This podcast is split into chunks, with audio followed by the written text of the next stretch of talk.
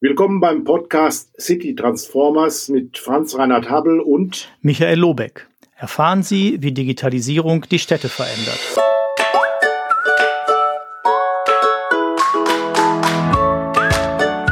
Ich begrüße Sie herzlich zu einer weiteren Episode City Transformers.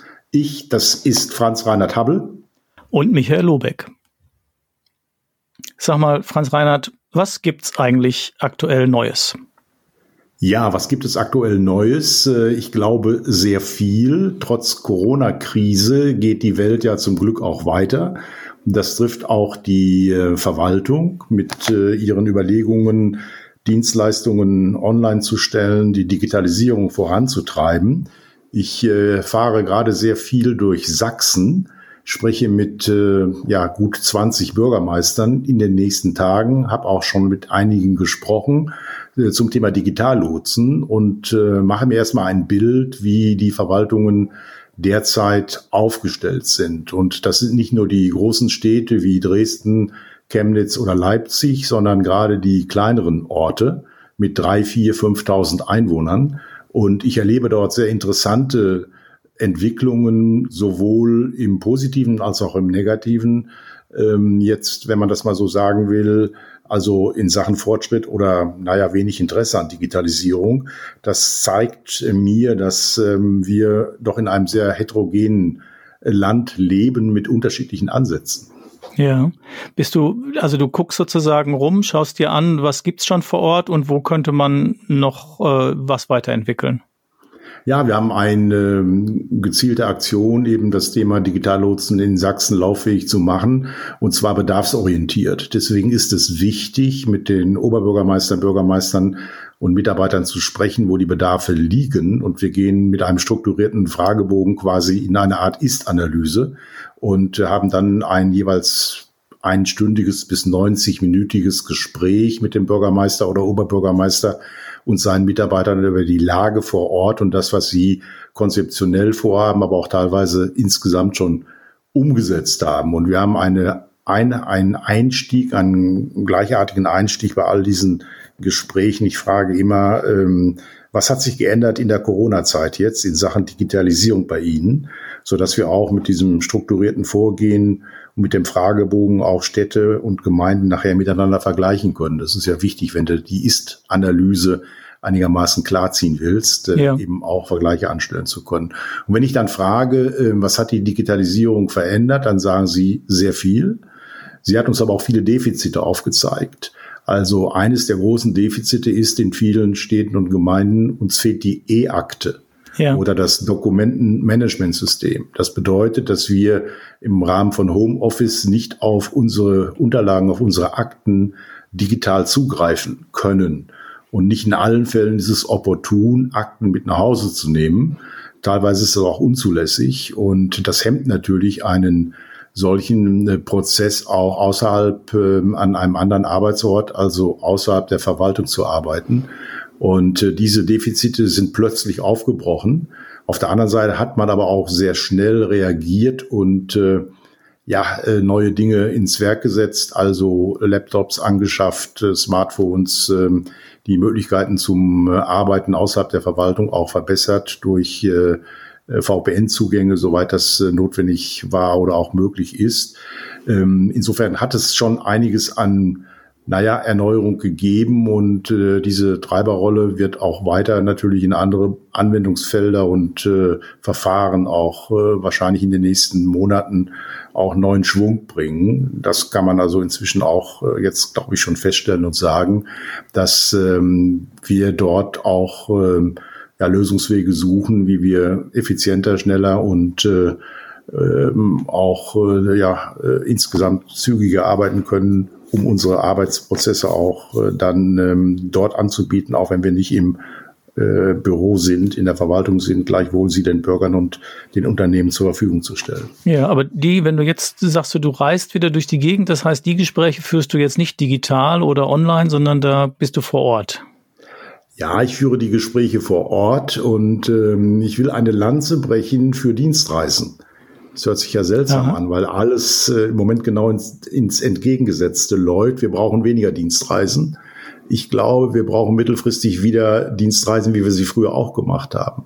Das gilt jetzt nicht für die Abarbeitung von Verwaltungsverfahren, wo wir zu Hause ganz gut äh, auch möglicherweise in unseren eigenen neuen Räumen, sage ich mal, arbeiten können, sondern das gilt insbesondere für Kreativitätsprozesse, um neue Dinge kennenzulernen, um sich äh, auszutauschen. Und es wäre fatal, wenn wir glauben, wir könnten alles substituieren durch Virtualisierung und bräuchten eigentlich gar keine Dienstreisen mehr zu machen. Ich war am Freitag äh, im Joint äh, Information Lab in Kiel, habe dort sehr interessante Gespräche geführt, ähm, auch mit dem Leiter dort. Und ich glaube, dass die Ebene des Gespräches nicht möglich gewesen wäre, wenn ich einfach online mich äh, zugeschaltet hätte ähm, und Personen, die ich bisher überhaupt nicht kannte, angesprochen hätte. So dass alleine die, die Art und Weise, wie interagiert wird, nonverbale Kommunikation, Wahrnehmung von Raumstrukturen, in denen man sich befindet, auch Farbaspekte, wie Räume aufgebaut sind, wie kommunikativ ist das Ambiente ja. im Gespräch. Alle diese Faktoren spielen, glaube ich, eine ganz, ganz entscheidende Rolle, wenn man auf der Suche nach Neuem ist, wenn man ähm, Interesse wecken will, wenn man sich austauschen will, wenn man kommunizieren will. Und ähm, ich gehe auch nicht abends ähm, in ein Lokal, um nur etwas zu essen, sondern auch mich zu unterhalten in einem angenehmen Ambiente. Und deswegen glaube ich, dass Kreativitätsprozesse, die auch in der Verwaltung, vielleicht sogar gerade in der Verwaltung, in der Frage der Zusammenarbeit äh, miteinander notwendig sind, eine persönliche Anwesenheit erfordern. Also geht mein Petitum dahin, wir müssen wieder reisen. Okay. Ja, man, ne, ich habe da grundsätzlich nichts gegen. Man kann ja auch selbst eine ganze Menge dafür tun, dass sozusagen man äh, halbwegs sicher unterwegs ist. Wenn man jetzt nicht von, von Deppen umgeben ist, finde ich, geht das ja relativ gut. Ich will noch einen weiteren Aspekt kurz nennen, wenn ich das äh, darf, Michael. Ja. Ähm, jetzt ohne hier zu, äh, das zeitlich zu dominieren. Wir kommen ja gleich noch zu einem spannenden Thema, wo du ja auch äh, sehr stark dich jetzt ähm, beschäftigt hast mit dem ländlichen Raum, mit dem Verhältnis Stadt und äh, auch Land. Ich wollte noch mal auf einen weiteren Aspekt hinweisen, der mir jetzt vergegenwärtigt wurde in den letzten Wochen auch. Und zwar ist das äh, die Ansiedlung von Tesla ah, ja. in Grüne Heide nicht weit von Berlin. Dort baut Tesla ja eine Gigafabrik ähm, mit äh, einer Riesenfläche und äh, einem extremen Output nachher auch an ähm, Wagenproduktion. Ähm, dazu wollte ich Folgendes sagen, dass ähm, ein solches äh, großes Objekt ja auch äh, viele Genehmigungen braucht und äh, auch staatliche Unterstützung, ähm, auch in allen Fragen der Landesplanung, der vor Ort Genehmigungen des Landkreises, der Baubehörde, ich konnte jetzt weiter ausführen, der Träger öffentlicher Belange. Was interessant ist, dass äh, auch in den Medien auf einmal plötzlich berichtet wird, die Verwaltung ist der Treiber dieses Projektes in Sachen Beschleunigung. Aha. Die äh, letzte Factory, die äh, Elon Musk in äh, der Welt gebaut hat, war die in Singapur die Gigafactory, die etwa vergleichbar wäre oder ist mit dem, was in Grünheide passiert. Und die Bauzeit äh, für diese Factory in Singapur mit allen technischen Einrichtungen, mit Baumaßnahmen, aber auch vor allen Dingen mit den staatlichen Genehmigungen äh, war auf 47 äh, Monate veranschlagt und in 47 Monaten hat man diese Gigafactory, also auch mit Tausenden von Mitarbeitern, gebaut. Ja. Und jetzt will man diesen Zeitraum von 47 Monaten unterbieten in Deutschland und sagen, wir schaffen das auch in 45 Monaten. Okay. Das hat ausgelöst ähm, eine gemeinsame Aktion sowohl des Unternehmens Tesla als auch der Genehmigungsbehörden einschließlich Land, dass man jetzt versucht, äh, alle möglichen äh, Hürden aus dem Weg zu räumen und auch eine Art dynamisches Genehmigungsverfahren eingeführt hat. Beispiel, wenn Tesla beim Bauaushub plötzlich feststellt, dass eine andere Gründung der Pfeiler notwendig ist, weil äh, der Bauaushub halt eben äh, in dieser Granularität äh, andere äh, Maßnahmen erfordert, der äh, Stabilisierung von irgendwelchen äh, Eisengittern, die dort eingebaut werden müssen, als Beispiel, dann wird nicht aufgehört zu bauen, sondern es wird parallel zu dem weiteren Vorgehen, diese neuen Eisenstäbe dort einzubauen, eine wenn man so will, Nachgenehmigung äh, erteilt, die quasi parallel läuft. Ja. Soweit der Bagger, baggert, äh, parallel äh, arbeitet der Mitarbeiter im Planungsamt oder in der Baubehörde an dieser neuen äh, Statik, an der neuen Genehmigung und äh, parallelisiert sozusagen die Prozesse, einmal die Arbeitsprozesse vor Ort, aber auch die Genehmigungsprozesse. Und während dieser gleichen äh, Zeitspanne äh, kommt man dann zum Ergebnis, dass auch das neue Verfahren äh, entsprechend äh, gesetzeskonform abläuft. Und damit kommt ein Haken dran und der Prozess wird nicht unterbrochen weil man zu einer anderen ähm, Prozedur gekommen ist. Und äh, ich bezeichne das mal als neues dynamisches Genehmigungsverfahren, ja. was aus der Situation heraus auch immer wieder nachsteuert und damit solche Prozesse einfach schneller macht. Und äh, das führt dazu, dass auch die Genehmigungsbehörde, in Sonderheit der Landkreis dort, stolz sind auf ihre Schnelligkeit. Das gilt auch übrigens für den zuständigen Minister, für den Wirtschaftsminister in Brandenburg, mhm. der sagt, ich werde am Samstag oder Sonntagmorgen angerufen von Tesla mit einem Problem. Und das ist für mich keine Belastung, dieser Anruf am Wochenende, sondern ich weiß, dass ich helfen kann und äh, rufe innerhalb meiner Mitarbeiterschaft äh, weitere Leute an und wir kümmern uns auch am Wochenende um bestimmte Maßnahmen, wenn sie denn erforderlich sind, um den Verfahrensgang nicht zu unterbrechen oder zu hemmen. Ja. Das geht natürlich jetzt nicht für jedes Bauvorhaben in Deutschland, ähm, aber das zeigt, dass Verwaltung zum Treiber werden kann.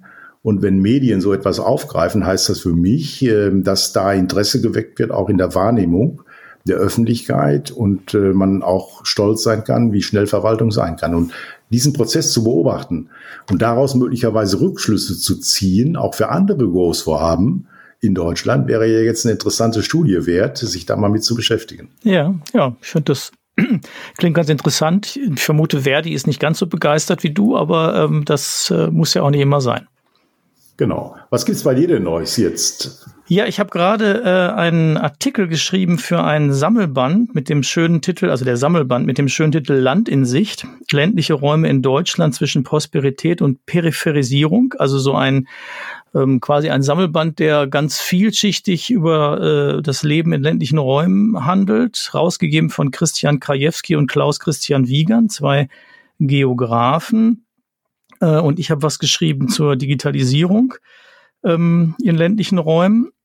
aber der ganze Band, also 400 Seiten, bei der Bundeszentrale für politische Bildung erhältlich, ähm, handelt von ganz, ganz vielen Dingen. Also vom Alltag sozusagen, von der Vielfältigkeit der ländlichen Räume, davon, welche Politik die eigentlich bräuchten, ähm, was es für ganz heterogene Strukturen gibt, von klein und verlassen bis zu Mittelzentren, die also sehr innovativ sind aber eben auch ähm, für die Frage, wo ist der ländliche Raum halt immer noch abgehängt eigentlich. Ne? Also ich finde gerade bei der Digitalisierung, jenseits der Frage, was das alles nützen kann, ist es immer noch so, dass die, ähm, ich sag mal, die, die Versorgung mit Breitband immer noch schlecht ist, sozusagen. Mhm. Also immer noch, ich sag mal, selbst in, in prosperierenden Bundesländern wie Bayern oder Baden-Württemberg gibt es zahlreiche ländliche Gemeinden, in denen weniger als die Hälfte der Haushalte 50 Megabit äh, Anschlüsse haben. Und dann kann man das leicht nochmal hochrechnen, was das für äh, Regionen heißt, die weniger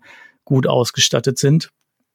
Und dann ist ja schon ein bisschen die Frage, also wenn ein Teil der Wirtschaft darauf angewiesen ist, äh, mit guten Internetverbindungen zu arbeiten, was bedeutet das dann? Und so ein bisschen ist die Frage, es ist immer noch nicht meiner Ansicht nach klar geworden, dass es sich um eine ja eigentlich um eine Daseinsgrundfunktion handelt an der Stelle. Also dass wir eigentlich die Kommunen ähm, damit für ihre Daseinsvorsorge so ausstatten müssen, dass sie in der Lage sind, äh, das zu gewährleisten. Also ob jetzt über Finanzen von außen oder auch nochmal durch über rechtliche Rahmenbedingungen zu sagen, ja, das ist einfach, das gehört dazu, das ist eine Pflichtaufgabe und keine, die ihr auch nochmal nebenbei erledigen könnt. Also ich glaube, da ist noch was erforderlich, um den ländlichen Raum mitzunehmen. Aber diese Frage nach dem Breitband ist ja auch eine Frage, die uns schon fünf bis zehn Jahre beschäftigt. Und ich sehe hier in der Tat bisher wenig Fortschritte. Äh, nun kann man weitere Jahre darüber diskutieren. Ähm, man kann aber auch äh, in den nächsten Monaten und Jahren versuchen, äh, die Dinge zu lösen, indem man das, was man will, einfach umsetzt. Aber auf der anderen Seite geht es ja nicht nur darum, eine technische Infrastruktur zu etablieren, also schnelle Kommunikation, schnelle Leitungen, sondern die Frage ist ja, äh, was äh, will ich mit diesen schnellen Leitungen machen? Wofür brauche ich eigentlich diese schnellen Leitungen?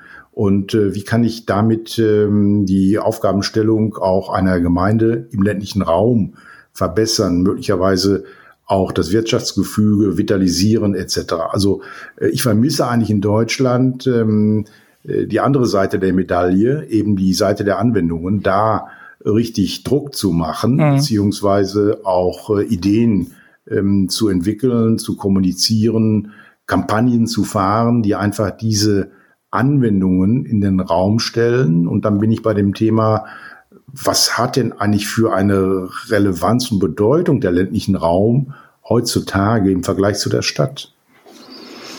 Ja, ich meine, das ist, ich finde, das ist so ein bisschen schon die, fast die Gretchenfrage, weil wenn wir verstehen würden, also wir, nicht nur die, die auf dem Land leben, sondern auch die, die in der Stadt leben, welche Rolle denn der ländliche Raum für die Gesellschaft haben soll, dann glaube ich, also wenn wir da ein bisschen mehr darüber diskutieren und jetzt nicht ähm, dabei bleiben, dass die Städter meinen, ja, da kann ich zur Erholung mal hinfahren, sondern irgendwie auch sich vergegenwärtigen, welche Bedeutung das für den Alltag hat, für das Leben, für die gesamte Gesellschaft, dann kommen wir vielleicht auch dahin, dass wir mehr bereit sind, für die Infrastrukturausstattung etwas mehr Geld auszugeben. Weil es ist ja jetzt nicht nur ähm, die Digitalisierung und da bin ich völlig bei dir. Es geht am Ende um die, um die Dienste und die Nutzung. Nur das Dilemma ist ja, wenn die, das Netz fehlt, dann kann ich mir noch ganz viele Dienste ausdenken und es geht nicht.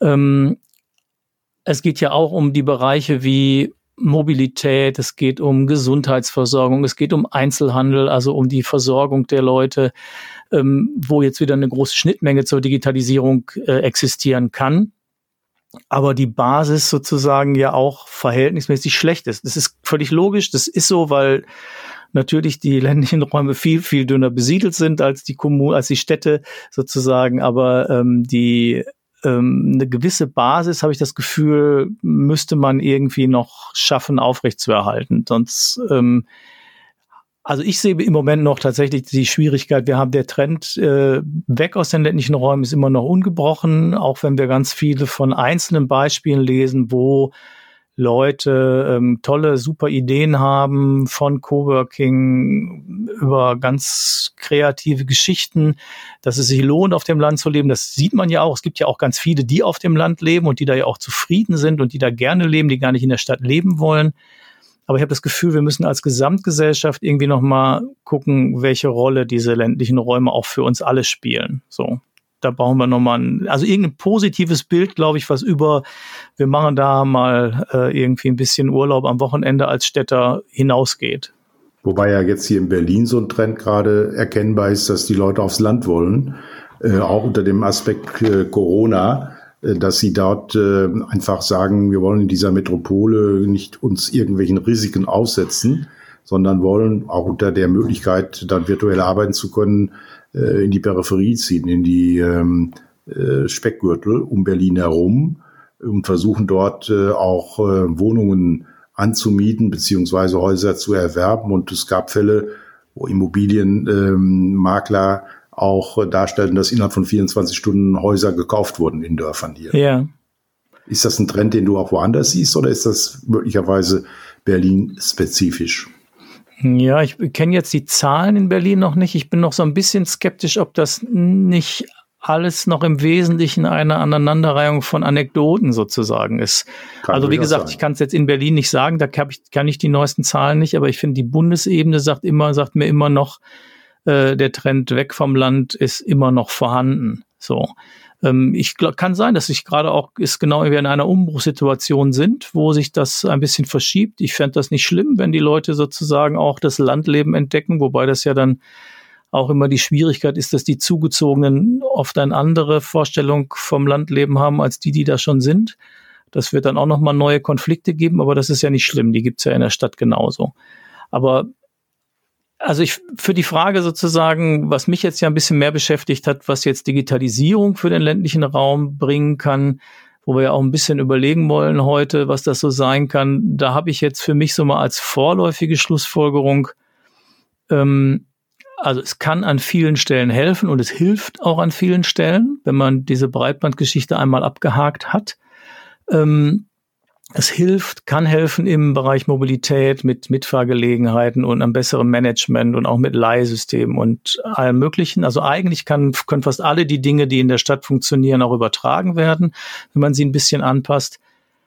Aber was ich im Moment noch sehe, ist, dass die Digitalisierung nicht dazu beiträgt, dass der Unterschied an Qualität, an Lebensqualität, also den, den die Städte haben wollen, zwischen Stadt und Land verschwindet oder kleiner wird. Ich würde sagen, er wird sogar größer, weil all die Dinge, die man mit Digitalisierung auf dem Land machen kann, kann man mit Digitalisierung auch in der Stadt machen. Das heißt, den Zugewinn, den ich habe, den habe ich in der Stadt auch und im Zweifel habe ich ihn sogar noch größer, weil ich eben den Multiplikator der höheren Dichte habe und damit sozusagen einen größeren Effekt. Das heißt, ich glaube, dass die Digitalisierung dem Land hilft, aber sie hilft nicht, ich sag mal, den Unterschied zwischen Stadt und Land geringer zu machen.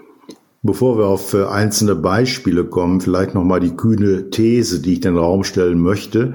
In 10, vielleicht in 15 oder auch 20 Jahren reden wir gar nicht mehr über Unterschiede zwischen ländlichem Raum und zwischen Stadt. Das ist alles eine, wenn man so will, Gemengenlage. Und ähm, ich würde vielleicht äh, mal daraus ableiten, so eine Art Hybridsystem. Wir wohnen mal hier, wir wohnen mal dort, wir sind dort aktiv und hier. Wir haben einen Lebensraum, der hat sich äh, wesentlich erweitert, auch durch Virtualität. Und diese Unterschiede, die wir heute räumlich ähm, physisch zuordnen, lösen sich weitgehend auf. Ähm, und diese Debatte hier ländlicher Raum, dort städtischer Raum, die wir ja seit äh, vielen Jahrzehnten führen, und die auch die Politik herausfordert, äh, auf der einen Seite Disparitäten abzubauen, auf der anderen Seite überhaupt Unterschiede auch ähm, ja, darzustellen und auch unterschiedlich ähm, mit politischen äh, Maßnahmen hier zu steuern, dass diese Unterschiede irgendwie alle äh, nicht mehr so relevant sind, sondern man von dem Lebensraum als solches spricht und der Lebensraum sich aufteilt äh, eben in mehrere Zeitabschnitte auch meines Lebens, aber auch an mehreren Orten. Also sogenannte Hybridsysteme entstehen und wir gar nicht mehr diese Differenzierung äh, vornehmen. Hältst du das für denkbar, dass sich so etwas in diese Richtung entwickelt oder äh, ist das ausgeschlossen? Naja, ausgeschlossen würde ich jetzt nicht sagen, aber ich glaube, dass der, natürlich ist es auch ein gewisser, ähm, sozusagen, es ist ja auch ein Vorteil, dass wir zwei verschiedene, oder natürlich haben wir viel mehr verschiedene, weil der ländliche Raum, ich meine, die Städte auch, aber der ländliche Raum ist ja total heterogen, ja, der ist ja jetzt nicht, ist ja nicht überall Peripherie und kein Anschluss und sowas. Es gibt ja da sehr unterschiedliche Ausprägungen die einen viel ganz stark erfolgreich im Tourismus, ähm, andere ganz hohe Dichte von äh, sehr innovativen Industriebetrieben. Also ist ja eine ganz heterogene Frage, aber ich glaube vom Grundsatz her glaube ich schon, dass es diesen Unterschied weiter gibt ähm, und wir den ja auch schätzen. Also ich sag mal, beide, ja, die Bewohnerinnen und Bewohner der Städte schätzen den Unterschied, weil sie dann mal aufs Land können und da ist da ein bisschen weniger Trubel. Und die Bewohnerinnen und Bewohner des ländlichen Raums schätzen eben genau diesen etwas mehr ruhigen, äh, ruhige Umgebung und fahren dann vielleicht mal ab und an in die Stadt. Äh, und ich glaube eigentlich, dass dieser Kontrast eher ähm, positiv ist. Ich würde auch nicht sagen, das denke ich immer, wenn, wenn Leute sagen, wir wollen hier den ganzen Ausgleich, dann denke ich mir, ja, dann habt ihr nachher halt keinen ländlichen Raum mehr. Ne? Also wenn, wenn wir überall die gleiche Infrastruktur schaffen, dann gibt es diesen Unterschied auch nicht, weil das lebt natürlich auch ein bisschen nicht, davon. Kann das nicht zu so einer Art Kokoning führen? Wir haben ja gerade die Debatte auch in Deutschland, was äh, Corona betrifft, äh, quasi die ähm, älteren Menschen äh, oder risikobezogene ähm, Menschen äh, auch besonders zu schützen und ähm, jetzt so eine Art Conconing-System zu schaffen, wo die ihren Lebensraum haben, ohne dass sie ständig mit ähm, ja, äh, jüngeren oder anderen Generationen, sage ich jetzt mal, interagieren, könnte das nicht eben dazu führen, dass wir Abschottungen haben auch, die natürlich auf der einen Seite auch gesellschaftspolitisch wieder fatal wären, wenn es denn sie gäbe und eine offene Gesellschaft ähm, einfach auch gefährden würden, wenn wir uns auf diese Unterschiede so einlassen. Hier ist der ländliche Raum, hier ist die Stadt und diese Interaktionen nicht weiter fördern, dass beide voneinander profitieren können und auch Nutzen haben und äh, man mal hier ist, mal dort ist, auch unter dem Aspekt einer veränderten Mobilität, ähm, auch unter dem Ansinnen eben versuchen, emissionsfrei äh, Fahrten zu organisieren, Austausch zwischen Raum, äh, den Raum auch irgendwie sicherzustellen, ähm, dass da jetzt nicht äh, so Gegensätze auf Dauer zementiert werden zwischen Land und Stadt, sondern dass äh, man in einem Gesamtraum sich aufhält, der den unterschiedlichen Interessen zu unterschiedlichen Zeiten an unterschiedlichen Orten jeweils äh, gerecht werden kann. Ja, ja, nee, ich kann mir schon vorstellen, also wie du das beschreibst, natürlich, ne, wenn, wenn wir jetzt von so einer Lebenssituation ausgehen, wo man die die Ressourcen hat, das sozusagen so beides äh, mitzunehmen, ist das, glaube ich, kann das wunderbar sein. Aber ich glaube eben, der Kern ist schon, dass es diesen Unterschied weiter gibt. Eben jetzt nicht im Sinne von, dass ich jetzt nur noch in der Stadt lebe und äh, dass dieses Land äh, nicht besuche und andersrum auch nicht. Also mag es auch Leute geben, die das tun, sollen sie auch machen, ist jetzt auch kein Problem. Aber ähm, ich glaube schon, dass es diese, dass man wechselseitig natürlich sich äh, anregen kann und voneinander was lernen kann. Das, da bin ich ganz zuversichtlich. Also ich mache ja auch so ein, also im Moment relativ ähm, stillgelegtes, durch, durch Corona stillgelegtes Projekt äh, in der Nähe von Dresden auf dem Land. Und dann würde ich sagen, ja, es ist halt schon anders. Ne? Also ich meine, im Zweifel ist man nicht mit dem Auto nicht länger unterwegs, als wenn man in Berlin wohnt. So ist es ja nicht. Ne? Also wenn, man, wenn du in Berlin von einer Seite zur anderen willst, dann bist du ja auch irgendwie anderthalb Stunden unterwegs. Ähm, und das ist jetzt da auch nicht anders. Ähm, aber die Wahrnehmung ist natürlich schon erstmal eine andere. Es ist weniger los, ähm, es passiert weniger. Wenn man, wenn was passieren soll, muss man selber machen. So etwas, sage ich mal, etwas übertrieben. Und das ist natürlich in den Städten, also insbesondere in den großen Städten, äh, schon was anderes. Also da ist der Input, glaube ich, höher. Da ist das genau, finde ich, was du vorhin beschrieben hast. Also das, wenn du sagst, du plädierst für Dienstreisen, ähm, um den direkten Kontakt zu haben und äh, diesen Austausch zu haben, da musst du halt auf dem Land bist du schon eine Weile unterwegs, bis du da genug Leute findest für diesen Austausch, sag ich mal. Ja, es ist nicht unmöglich. Natürlich gibt es ganz viele positive Beispiele, wo ähm, Leute sich auf den Weg machen und genau solche Kristallisationspunkte schaffen. Das ist völlig klar. Aber das ist natürlich in der in der Stadt einfacher. Ne? Es gab irgendwann mal fällt jetzt gerade die Studie nicht ein, aber die schöne Formulierung, dass ich sozusagen in der Stadt halt in äh, zehn Minuten Fahrradentfernung finde ich halt genug Leute, mit denen ich Lust habe, Fußball zu spielen. Ja, das wird auf dem Land schwierig. So. Also zumindest nicht in der Fahrradentfernung. Dann mit dem Auto geht's vielleicht noch, das weiß ich nicht. Aber äh, da habe ich dann, sagen wir, auf dem Land habe ich dann genau die, kriege ich vielleicht genau die elf zusammen, die ich brauche. Und in der Stadt hätte ich dann aber, kann ich aussuchen aus irgendwie 200 äh, und gucken, mit wem ich am liebsten das mache. Das ist natürlich der Unterschied. Das lässt sich auch nicht durch Digitalisierung verändern, meiner Ansicht nach. Ne? Also nun reden ja, nun reden ja hier zwei gerade ähm, miteinander, die aus großen Städten kommen. Du aus Bonn, ich aus Berlin. Äh, wer ist denn der eigentliche Gestalter dieser Politik, sag ich mal? Auch im ländlichen Raum äh, sind wir da nicht zu arrogant, dass wir äh, ja jeweils von der Politik, ohne jetzt äh, die Bürgerinnen und Bürger stärker einzubinden, ähm, diese Dinge angehen und uns Gedanken machen, wie können wir den ländlichen Raum stärken? Sind das nicht alles Überlegungen, die teilweise auch aus der Politik und damit auch sehr stark, weil Ministerien nun mal in großen Städten auch ansässig sind, weil Landesregierungen ihren Sitz eben nicht im Dorf haben, dass, äh, wie Karl Marx mal sagte, das Sein das Bewusstsein bestimmt. Und wenn das Sein großstadtbezogen ist, kommt man schnell auch zu einem großstadtbezogenen Bewusstsein möglicherweise. Also wie gelingt es uns, die eigentlichen Überlegungen, die Wünsche, die Vorstellungen von Bürgerinnen und Bürgern aus kleinen Dörfern stärker äh, aufzugreifen, auch transparent zu machen und in politische Prozesse einzubringen. Ist das auskömmlich erledigt oder ist da Nachholbedarf? Ja, das ist, finde ich, ein bisschen schwer zu sagen, weil man ja auch ein bisschen gucken muss, ähm, wie, also welchen Anteil der, der, wie soll ich denn sagen, der, des Einflusses man jetzt wem auch zusprechen möchte. Na, also ich meine, wir haben ja ein sehr wie ich finde, gut funktionierendes, wenn auch manchmal etwas sehr komplexes politisches System mit vielen verschiedenen Ebenen, wo unterschiedliche Interessenvertreter versuchen ja auch durchaus ähm, die Bedürfnisse der, der unterschiedlichen Bürgerinnen und Bürger irgendwie wahrzunehmen und umzusetzen in konkrete Politik. Ähm, ein bisschen, glaube ich, ist, liegt daran, dass wir in der Vergangenheit sehr stark, auch natürlich erfolgreich, im ökonomischen Sinne zumindestens den Blick ähm, auf die Möglichkeiten zur, also zu, zur Produktivität ähm, gelegt haben. Und auf der einen Seite kriegen wir jetzt die, die, ähm, also eigentlich kriegen wir die schon lange, aber kriegen wir jetzt nochmal deutlich die, die Quittung in Richtung ähm, sozusagen CO2 und äh, Klimakatastrophe.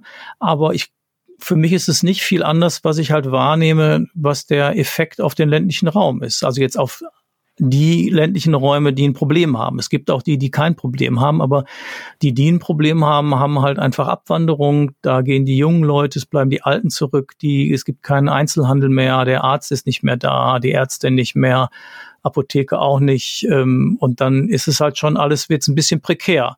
So, und da glaube ich, dass dann Leute quasi die, die Leidtragenden sind, die auch sich nicht so gut in den politischen Prozess okay. einbringen können. Mhm. Gut, die auch teilweise ähm, die Möglichkeiten oder Kenntnisse gar nicht haben, wie man äh, diese Abwanderung der Infrastrukturanbieter möglicherweise substituieren kann, auch durch Technologie. Also nehmen wir mal das Beispiel Gesundheit gerade, ja. ähm, wo es ja viele Möglichkeiten gibt, die wir schon seit Jahren diskutieren. Nun hat endlich auch die äh, Gesundheitsverwaltung, sage ich mal im weitesten Sinne, einschließlich Krankenkassen es ermöglicht, dass ähm, auch durch Videokonferenzen ähm, eben äh, zwischen Arzt und Patient äh, eine Beziehung aufgebaut werden kann, was ja vorher nur dann möglich war, wenn der Arzt den Patienten vorher schon mal leibhaftig gesehen hatte. Die Rechtsänderungen sind ja schon eingetreten im letzten Jahr, jedenfalls in einigen Bundesländern wie Baden-Württemberg beispielsweise, wo ich auch Konsultationen äh, auch ähm, im Netz veranstalten kann, äh, dass da ja Möglichkeiten existieren, die aber auch in Deutschland ja nur sehr langsam äh, auch umgesetzt werden. Also ich habe den Eindruck, dass wir viele Möglichkeiten schon seit langer Zeit theoretisch diskutieren, sie auch haben, aber dennoch Schwierigkeiten haben, dann auch sie wirklich in die Tat umzusetzen. Und wenn jemand als äh, Nachfrager, als Bürger oder Bürgerin diese Dinge nicht kennt, wird ja auch von der äh, Nachfrageseite her, sprich von den Bürgern, kein Druck aufgebaut. Ja, ja, klar. Äh, und viele sagen sich, naja, hat ja bisher funktioniert und äh, äh, warum sollen wir da jetzt groß was ändern? Das heißt also, diese Veränderungsbereitschaft äh, jetzt auch äh, durch Druck von außen, wir haben das gerade ja exemplarisch bei der Corona-Krise, wo das passiert, aber in anderen Feldern passiert es eben nicht und die Dinge laufen doch sehr, sehr langsam. Ja, aber ich finde, das, das ist auch einfach, für mich ist das klar, die, der Punkt, ich sag mal, der Leidensdruck ist halt nicht groß genug so oder halt nicht bei genügend Leuten oder nicht bei genügend einflussreichen Leuten. Ne? Also um jetzt zum Beispiel genau was du beschrieben hast, also im Gesundheitsbereich jetzt mal ein paar Möglichkeiten telemedizinisch auszuprobieren. Das ist jetzt durch Corona ein bisschen vorangekommen. Ähm, Wobei man auch natürlich sagen muss, dass genau das von mir gerade zitierte, ich sag mal, idealtypische Beispiel der, der kleinen Gemeinde, die Abwanderung von Jüngeren hat und wo Ältere zurückbleiben, jetzt in der Regel auch nicht die Digitalaffinen zurückbleiben. Das heißt, da muss man auch noch mal ein bisschen gucken. Man müsste sicherlich das kombinieren mit einer Menge an, ähm, ich sag mal, an ja, Schulung, Erklärung und, und den Leuten das nahe zu bringen, dass das durchaus eine, einen positiven Effekt haben kann. Also jetzt nicht nur, weil der Arzt weg ist, sondern vielleicht sogar, wenn er noch da ist, dass das auch äh, Möglichkeiten genau. bietet. Ähm, und das ist, glaube ich, meiner Ansicht nach so ein Punkt, wo ich eben genau sage, das könnte daraus folgern, meiner Ansicht nach, wenn wir sagen, ja, wir wollen einen weiterhin besiedelten ländlichen Raum haben. Wir wollen keine großen Wüstungen, wo wir sozusagen dann Landstriche äh, völlig unbewohnt haben. Also jetzt für, für Städter ist äh, Brandenburg natürlich im weitesten Sinne unbewohnt, aber jetzt, ich meine, noch viel mehr. Ähm, sondern wir wollen da eine, zumindest eine Basisinfrastruktur, die den Leuten ermöglicht, gut zu leben und ähm, wenn das durch Digitalisierung unterstützt werden kann, ist das super. Aber ich glaube eben genau, das passiert nur, also der, der Wechsel eines ne, Never Change a Running System, der Wechsel von einem System aufs andere, der kommt halt nur, wenn, ja, wenn die Not entweder sehr groß ist oder aber wenn, keine Ahnung, der potenzielle Nutzen als total riesig wahrgenommen wird. Und da glaube ich einfach, ist, sind die ländlichen Räume in dem Sinne schlecht repräsentiert. So, mhm. ne? Aber man, ist, man muss auch sagen, ich, es gibt ja immer irgendwelche tollen Statistiken, wer da, also wie viel dann da leben und wie viel da. Also ich würde sagen, wenn man die ein bisschen ernst nimmt, dann ist das, sagen wir mal, ein Viertel, der das da lebt. Und natürlich kann ein Viertel sich nicht durchsetzen gegen drei Viertel. So. Also wenn drei Viertel das bezahlen sollen, dass das Viertel eine bessere Lebensbedingung hat, dann müssen sie schon sehr gute Argumente bringen. Ne? Mhm. Nun hast du ja gerade ähm, auch ähm, die Schrift angesprochen, wo du gerade sich mit dem ländlichen Raum und der Stadt auseinandergesetzt hast. Wenn man mal die Attraktoren sich vergegenwärtigt, die quasi diesen Raum beleben, den ländlichen Raum meine ich jetzt, ihn attraktiv machen, welches Feld würdest du als erstes angehen? Also ich nenne mal die Felder Bildung, Mobilität, Energie, Arbeitsort. Wo würdest du sagen, ist der größere Effekt da, Attraktivität zu schaffen? Damit auch ähm, hier gezeigt wird und Dienstleistungen existieren, die quasi die Leute vor Ort halten, wo sie das, was sie vermissen, äh, nicht dadurch ähm, egalisieren, indem sie den Ort verlassen, sondern eben hier durch diese Attraktoren, die du gerade jetzt wahrscheinlich darlegen wirst, entweder Bildung, Mobilität, Energie oder Sicherheit, äh, da auch ähm, ja, Zufriedenheit erzeugt wird und ihre Dienstleistungsqualität aus der Blickrichtung äh, der Verwaltung da auch sichergestellt ist. Was sind denn die Bereiche, wo du etwas machen würdest? Ja, ich meine, du hast ja den, den Herrn Marx gerade schon genannt, ja, mit dem Sein und dem Bewusstsein. Also ich glaube schon, dass ein Kernpunkt ist natürlich, ob die Leute einen Arbeitsplatz haben in irgendeiner Form, also entweder einen in abhängiger Beschäftigung oder die Rahmenbedingungen, dass sie als Selbstständiger arbeiten können.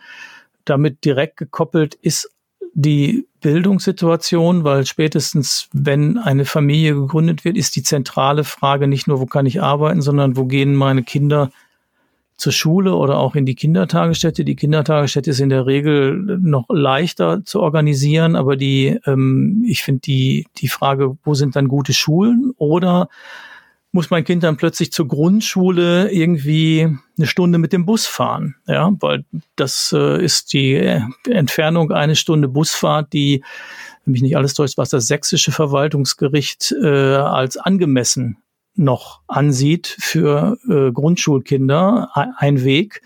Ähm, und das ähm, würde ich sagen, wenn, wenn wir die Situation haben, dann damit kriegt man keine keine Leute, die da bleiben oder die gar dahin ziehen. So, ne? Also das, ähm, also darum denke, sehe ich diese Kopplung zum Beispiel. Ne? Und dann die nächste Kopplung, die du direkt da dran hast, ist halt die Gesundheitsversorgung. Ähm, und da hast du ja auch mhm. zwei Elemente nochmal. Das eine ist, also wie weit ist mein Weg zum Hausarzt? Das ist das eine.